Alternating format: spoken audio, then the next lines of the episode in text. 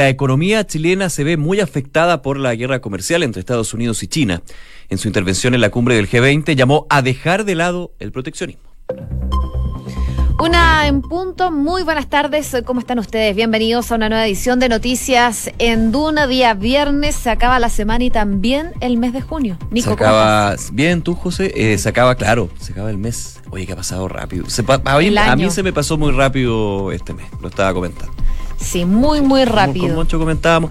Ah, sí, cantó Gardel, sí. Espero que para todos también haya sido un canto bonito. Y tenemos partidazo. Se viene hoy día a las 7 de la tarde frente a Colombia. Así es, eh, ya con el partido, el primero de esta fase que fue ayer eh, Paraguay contra Brasil, los paraguayos aguantando como loco, como loco, ese 5-4-1 bien atrás. Terminó con mucho temor el, eh, el local. Definición a penales. Definición a penales 4-3. Pero bueno, ya, así es el fútbol, eso se va definiendo con los goles y no con otras cosas. hoy día juega Argentina también. ¿También? Sí, po. Argentina. A las 3, contra. Venezuela. Venezuela, ¿verdad? Que de ahí sale la llave para quién va a jugar contra Brasil. Podríamos tener un partido, partidazo Argentina-Brasil pero esperando también que los venezolanos con todo puedan darlo en la cancha. Bueno, el comentario deportivo que siempre es bueno este día, viene ya comenzando la semana. Oye, les cuento que nos dice la dirección meteorológica. Eh, les voy a contar primero eh, en La Serena, Coquimbo, porque allá se va a ver el eclipse.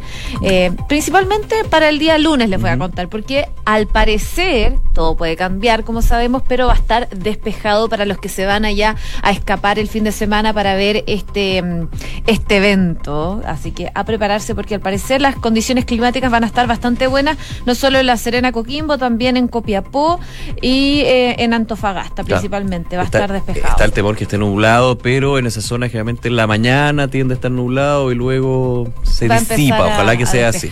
Ojalá que sea así. Eso es lo que dice el pronóstico, por lo menos en estos momentos. En eh, Santiago, les cuento que a esta hora los termómetros están marcando los 10 grados de temperatura. Está bastante baja. De hecho, la máxima pronosticada para hoy es de 11 podría subir un poquito más y se esperan precipitaciones que comenzarían durante la tarde-noche del día de hoy, probablemente ya para el partido de Chile. A algunos les va a tocar con precipitaciones, una condición que se mantiene por lo menos hasta mañana sábado, día que va a llover todo el día ideal para quedarse ahí acostado en la cama. Aprovecha. Hasta tarde. Sí, buena opción. Viña del Mar y Valparaíso, 13 grados. Precipitaciones también se esperan para la tarde. Concepción, lluvia durante toda la jornada, 12 grados como máxima. Y eh, las precipitaciones durarían solo hasta mañana en la mañana. Y Puerto Montt, mira, sorprendente, no hay lluvia va a estar totalmente despejado durante toda la jornada, 6 grados a esta hora y ya se alcanzó la máxima. La máxima de 6 grados. 6 grados. Claro, con harto frío, hay que decirlo.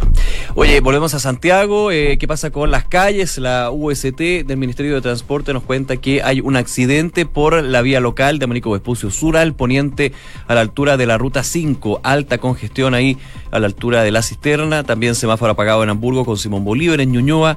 Terminados los trabajos de Enel por derribo de poste en Grecia con Obispo Borrego, tránsito habilitado, habían problemas ahí los tacos con este poste de transmisión eléctrica que estaba en el suelo y eh, habilitadas todas las pistas en el sector de Isabel Riquelme con Bascuñán Guerrero, fin de procedimiento por accidente en Pedro Aguirre Cerda. Además, voy buscando por acá, sí, lo, lo del poste está complicado porque está en plena calle, así que ya se solucionó por lo menos. Esos son algunos de los eh, algunas de las alertas que nos eh, cuenta hasta ahora la UST del Ministerio de Transporte en su cuenta de Twitter. Una de la tarde con cuatro minutos, vamos a revisar las principales informaciones en estos, los titulares. Los profesores van a decidir el lunes si acogen la propuesta del Ministerio de Educación y terminan con el paro. Esta discusión se dará luego de dos jornadas de reuniones entre el equipo del Ministerio de Educación y los dirigentes del Colegio de Profesores. El jefe de migración del Ministerio del Interior, Álvaro, Álvaro Velolio, defendió la gestión ante la crisis migratoria en el norte y dijo que buscan evitar los errores del gobierno anterior. Aquí en Duna, el jefe de migración rechazó las críticas del Instituto Nacional de Derechos Humanos y también del Servicio Jesuita Migrante por la situación de los venezolanos que están intentando entrar a Chile por el paso Chacayuta y también Colchane. Según el Instituto Nacional de Estadísticas, la tasa de desempleo llegó a su nivel más alto desde octubre del 2018. Llegó a 7,1% en el trimestre móvil marzo y mayo y se alineó con las expectativas de los analistas. Cencosud Shopping protagonizó la mayor apertura en bolsa de la historia de Chile y recaudó más de mil millones de dólares. El brazo inmobiliario del holding ligado al empresario Horst Polman colocó sus acciones a un precio de 1.521 pesos en el inicio. La ONEMI pronosticó una jornada compleja y de alto riesgo en el Bío por el sistema frontal. Han caído más de 100 milímetros de lluvia, generando inundaciones y desbordes de ríos. En la zona hay vigente un total de tres alertas rojas y 343 viviendas afectadas. El ministro de Agricultura, Antonio Walker, indicó que entregarán más de 400 millones de pesos para apoyar la alimentación de los animales de los pequeños agricultores del Alto Bío Bío, luego que fueran afectados por las intensas nevazones en la zona. Según el titular de Agricultura, serían más de 50.000 cabezas de ganado entre ovinos, caprinos, bovinos y caballares los que quedarían sin alimentos por el sistema frontal.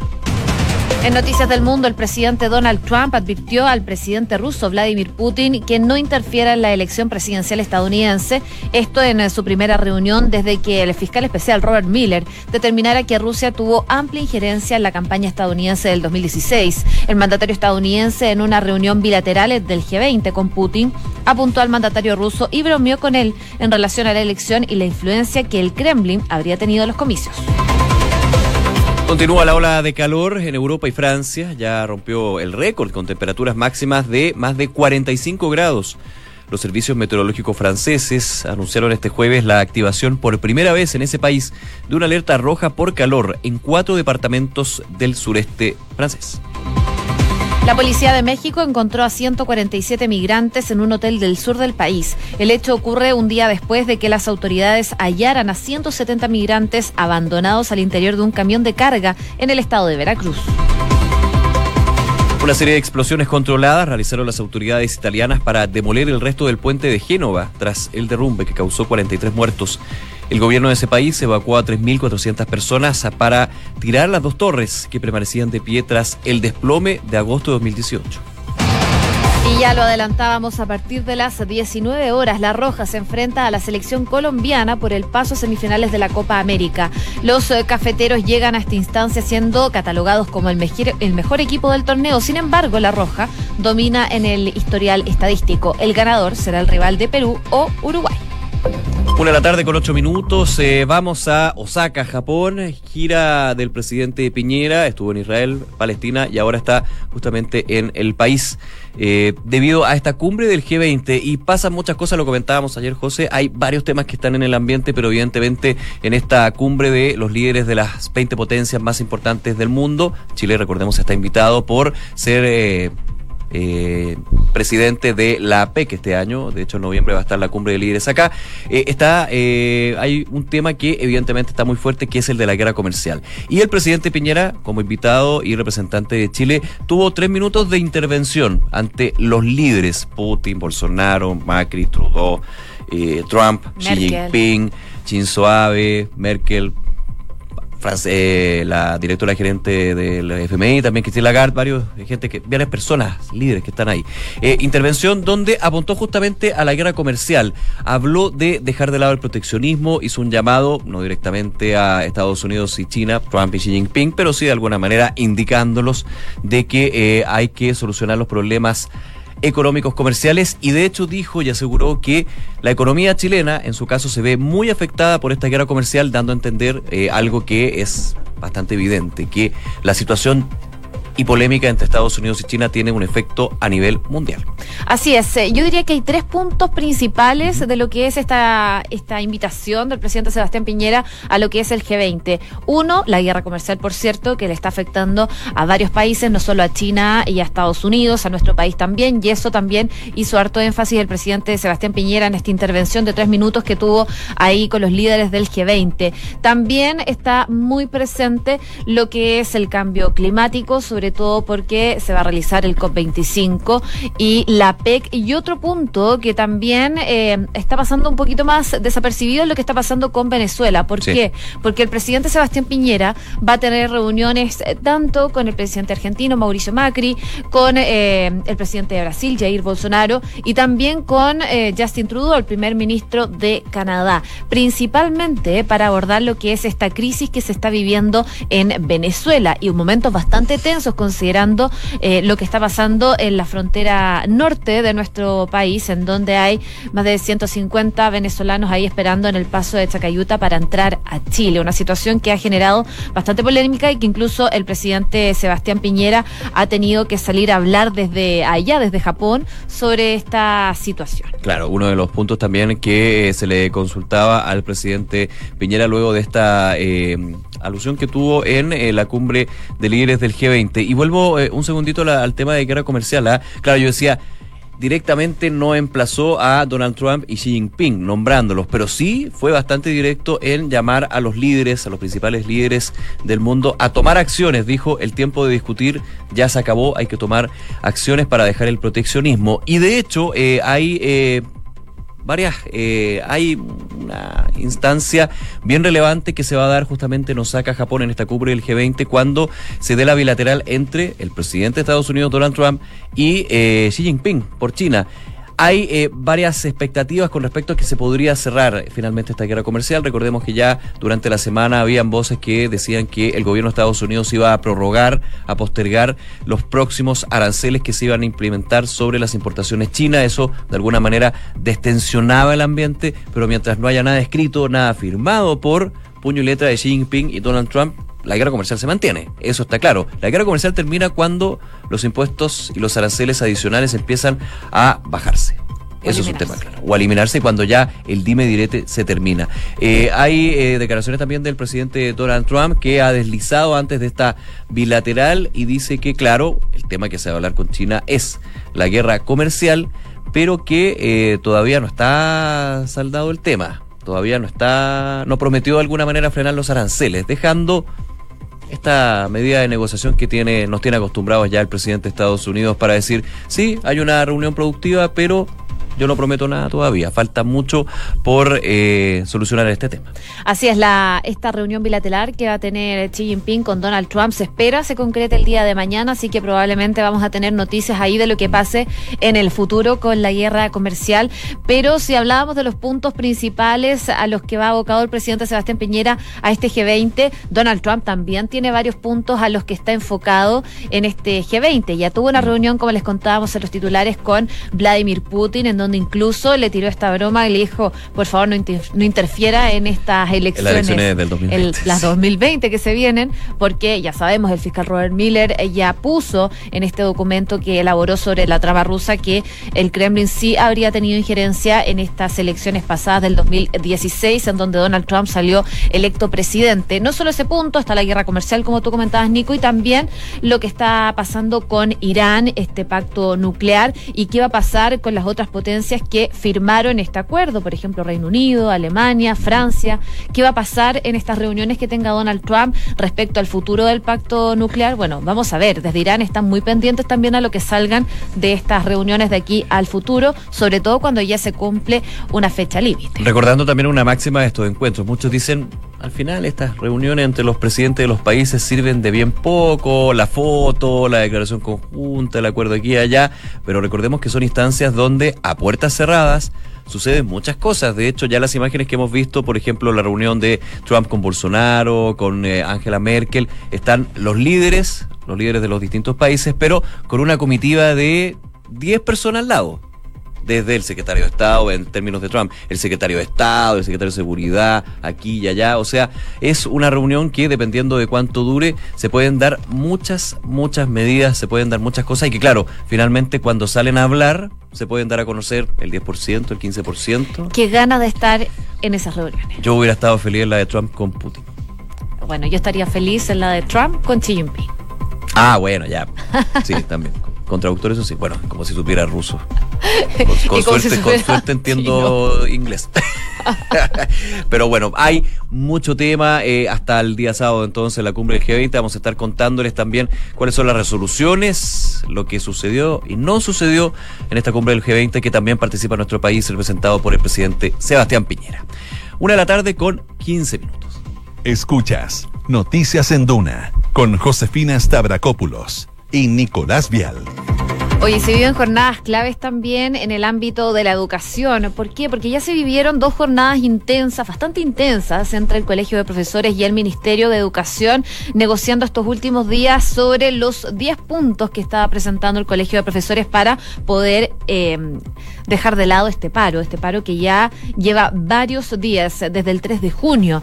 Y bueno, hoy día comenzó durante la mañana la asamblea del gremio del Colegio de Profesores, donde finalmente se les va a informar a los docentes que están plegados al gremio eh, la propuesta a las demandas que le hizo el Ministerio de Educación. El Ministerio de Educación, encabezado por la ministra Marcela Cubillos, envió este documento que se elaboró tras estas dos jornadas intensas de trabajo en el Ministerio de Educación con el Colegio de Profesores y ahora entonces desde el gremio van a tener que analizar si están conformes con esta propuesta y si finalmente van a deponer el paro. Probablemente el lunes vamos a tener noticias respecto de eso. Claro, se baja, eh, se, genera lo que es eh, el informe, la, la propuesta finalmente que entrega el Mineduc, se baja las bases y el día lunes hay una votación para ver si el paro sigue o no. Ayer la reunión en la tarde fue de ocho horas pero habría que sumar también la reunión que se sostuvo durante la mañana con el subsecretario de Educación Raúl Figueroa. Así que, y esto a lo largo muchísimas reuniones. Ya el subsecretario hablaba de 18 en su minuto. Estaríamos contando ya más de 20 reuniones con respecto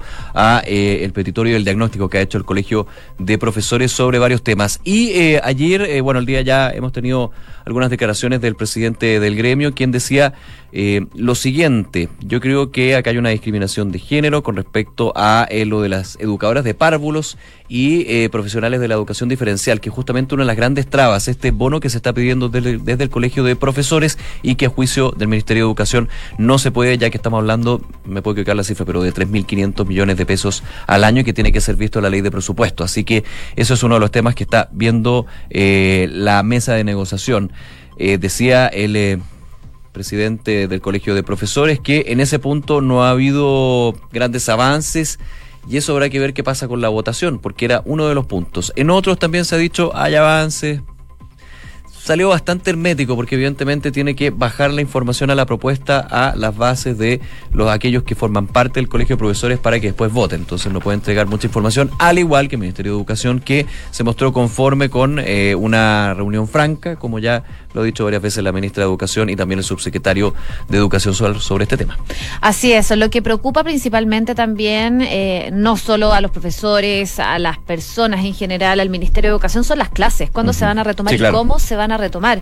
Bueno, lo que decía el presidente del gremio es que esto ya ha sido determinado por la Contraloría y lo que procede finalmente en este tipo de casos cuando las paralizaciones son tan extensas es que los sostenedores se van a tener que poner de acuerdo tanto con las comunas como con la Ceremi en establecer calendarios de clases. Eh, uno de ellos, eh, por ejemplo, una opción es extender los días de clases, otro es no tener vacaciones o hacer eh, clases los sábados también. Oye, y otro punto de que está puesto en la mesa es, y este es más o menos reciente, el cambio curricular, recordemos en tercer y cuarto medio, las clases de historia y educación física que pasan a ser optativas, el Colegio de Profesores está en contra de esta decisión, algunos municipios también a nivel nacional y parlamentarios, eh, se le preguntó al presidente del gremio, dice que están viendo recursos legales en otros temas. ¿Por qué digo esto? Porque decía, porque lo señala acá, el camino judicial puede ser paralelo a estar en paro, no son uno u otro. Lo que sí está claro, que una vez tomada la decisión el día lunes, vamos a seguir trabajando los temas que no tengan resolución,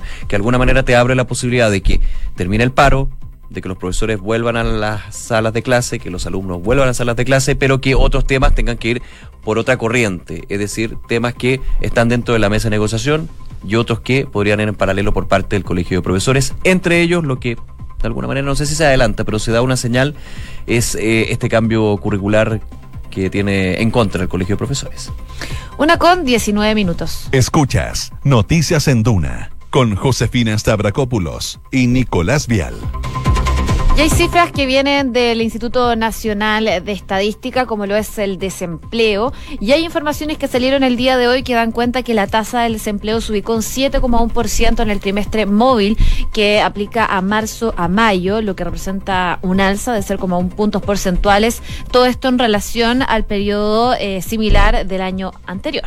Claro, es el nivel más alto desde octubre de 2018. Es bueno ver la, la serie histórica para hacer las comparaciones, también considerando que un año ha sido distinto a otro, hay bases de comparación, bueno, pero finalmente llega a este 7,1%. La tasa de desempleo se ha mantenido siempre en ese rango, entre 6,5, 7%, pero aquí se eleva una décima y eso evidentemente eh, prende las alertas con respecto a la situación del empleo. Una encuesta nacional de empleo del INE evidentemente que hay que recordar está siendo actualizada porque eh, de hecho el gobierno ha estado tomando más bien los datos administrativos del seguro de cesantía, también de las cotizaciones previsionales para eh, tomar datos y compararlos o complementarlos con esta información que entrega el Instituto Nacional de Estadísticas. Una, una cifra, un 7,1% que se alineó con las proyecciones y que se debe principalmente a al aumento de la fuerza de trabajo, es decir, la masa de personas que buscan trabajo levemente superior a la eh, tasa de ocupados, quienes consiguen trabajo en este periodo marzo-mayo. Hay otro tema que es eh, bien importante, el tema de las mujeres, mm. porque de acuerdo al INE, el desempleo en el, eh, en, el, sector de mujeres trepó hasta un 8,2% en el trimestre móvil. Esto supone, supone el registro más alto desde el mismo lapso de 2020 12, son 7 años. Es decir, es la misma cifra preocupante que se daba hace 7 años, un eh, sector que eh, en los últimos eh, trimestres había estado recuperándose, pero mostraba cierto problema ahí con el desempleo, cierto aumento y parece que se está afianzando desgraciadamente ese punto. Quiero terminar con otro que entrega el INE que muchas veces cuando pasamos al desempleo como que lo dejamos de lado, pero no es menor. También se entrega la producción industrial de mayo, cayó un 0,2%. 0,2% estadísticamente, claro, es bajo, pero es una caída, es un cambio en la tendencia también que se tiene con la producción industrial que ha estado preocupando y que nos muestra entonces un escenario de un desempleo que sube, una producción industrial que cae y un próximo IMASEC que podrían ser malas noticias a nivel económico y también para el gobierno, que la situación económica ha sido un dolor de cabeza, no solamente las encuestas, sino que también ha hecho que se activen anuncios y planes que estaban de alguna manera pensados para más adelante. Estamos pensando, por ejemplo, en el plan de infraestructura que se presentó hace un par de semanas, el día de ayer también eh, nuevos planes presentados por el Ministerio de Hacienda para acelerar un poquito el carro de esta economía.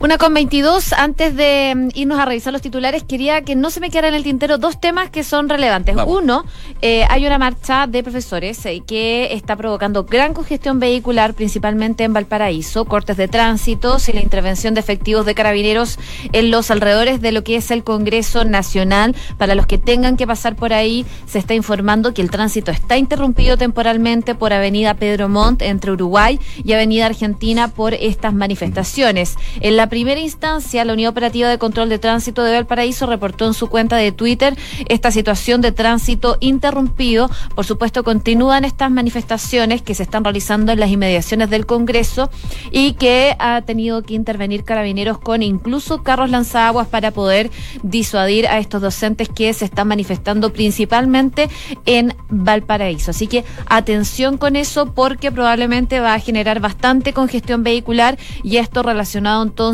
al paro de profesores. Y lo segundo, que no quería que se me fuera, es eh, que, como sabemos, va a llover el sábado. Sí, se dice que aquí en la región metropolitana durante la noche y mañana.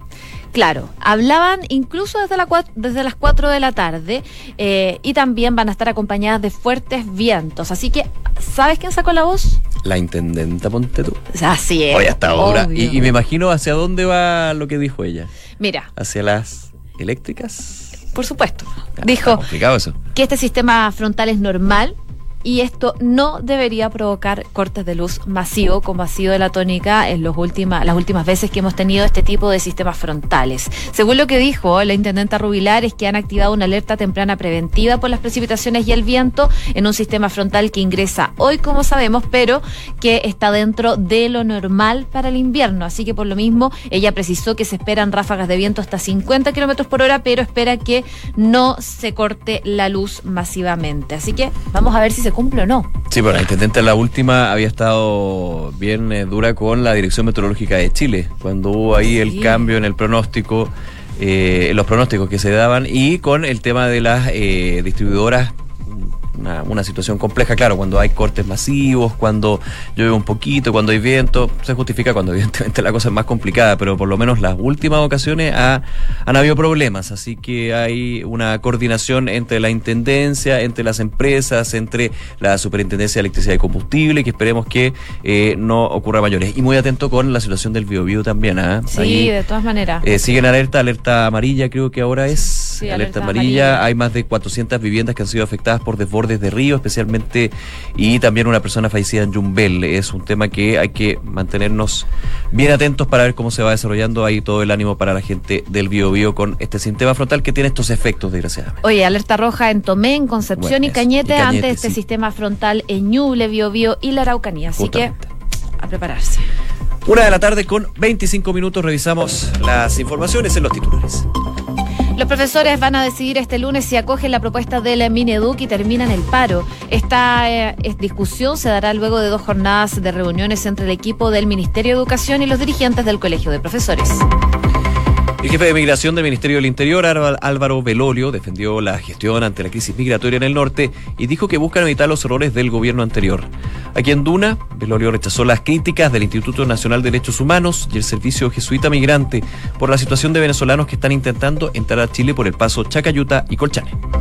Según el Instituto Nacional de Estadísticas, la tasa de desempleo llegó a su nivel más alto desde octubre del 2018. Llegó a 7,1% en el trimestre móvil marzo-mayo y se alineó con las expectativas de los analistas. La ONEMI pronosticó una jornada compleja y de alto riesgo en el Bío Bío por el sistema frontal. Han caído más de 100 milímetros de lluvia generando inundaciones y desborde de ríos. En la zona hay vigente un total de tres alertas rojas y más de 400 viviendas afectadas. Y Cencosud Shopping protagonizó la mayor apertura a la bolsa de la historia de Chile y recaudó más de mil millones de dólares. El brazo inmobiliario del holding ligado a Horst Polman va a colocar sus acciones a un precio de 1.521 pesos. En materia internacional, el presidente Donald Trump advirtió al presidente ruso Vladimir Putin que no interfiera en la elección presidencial estadounidense. Esto en su primera reunión desde que el fiscal especial Robert Mueller determinara que Rusia tuvo amplia injerencia en la campaña estadounidense del año 2016. El mandatario norteamericano, en una reunión bilateral del G20 con Putin, apuntó al mandatario ruso y bromeó con él en relación a la elección y la influencia que el Kremlin habría tenido en los comicios. Continúa la ola de calor en Europa y Francia ya rompió el récord con temperaturas máximas de 45,1 grados. Los servicios meteorológicos franceses anunciaron este jueves la activación por primera vez en el país de una alerta roja por calor en cuatro departamentos del sureste. A partir de las 7 de la tarde, hora chilena, La Roja se enfrenta a la selección colombiana por el paso a semifinales de la Copa América Brasil 2019. Los cafeteros llegan a esta instancia siendo catalogados como el mejor equipo del torneo. Sin embargo, la selección chilena domina en el historial estadístico. El ganador será rival de Perú o Uruguay. Una con 27, saludamos a nuestros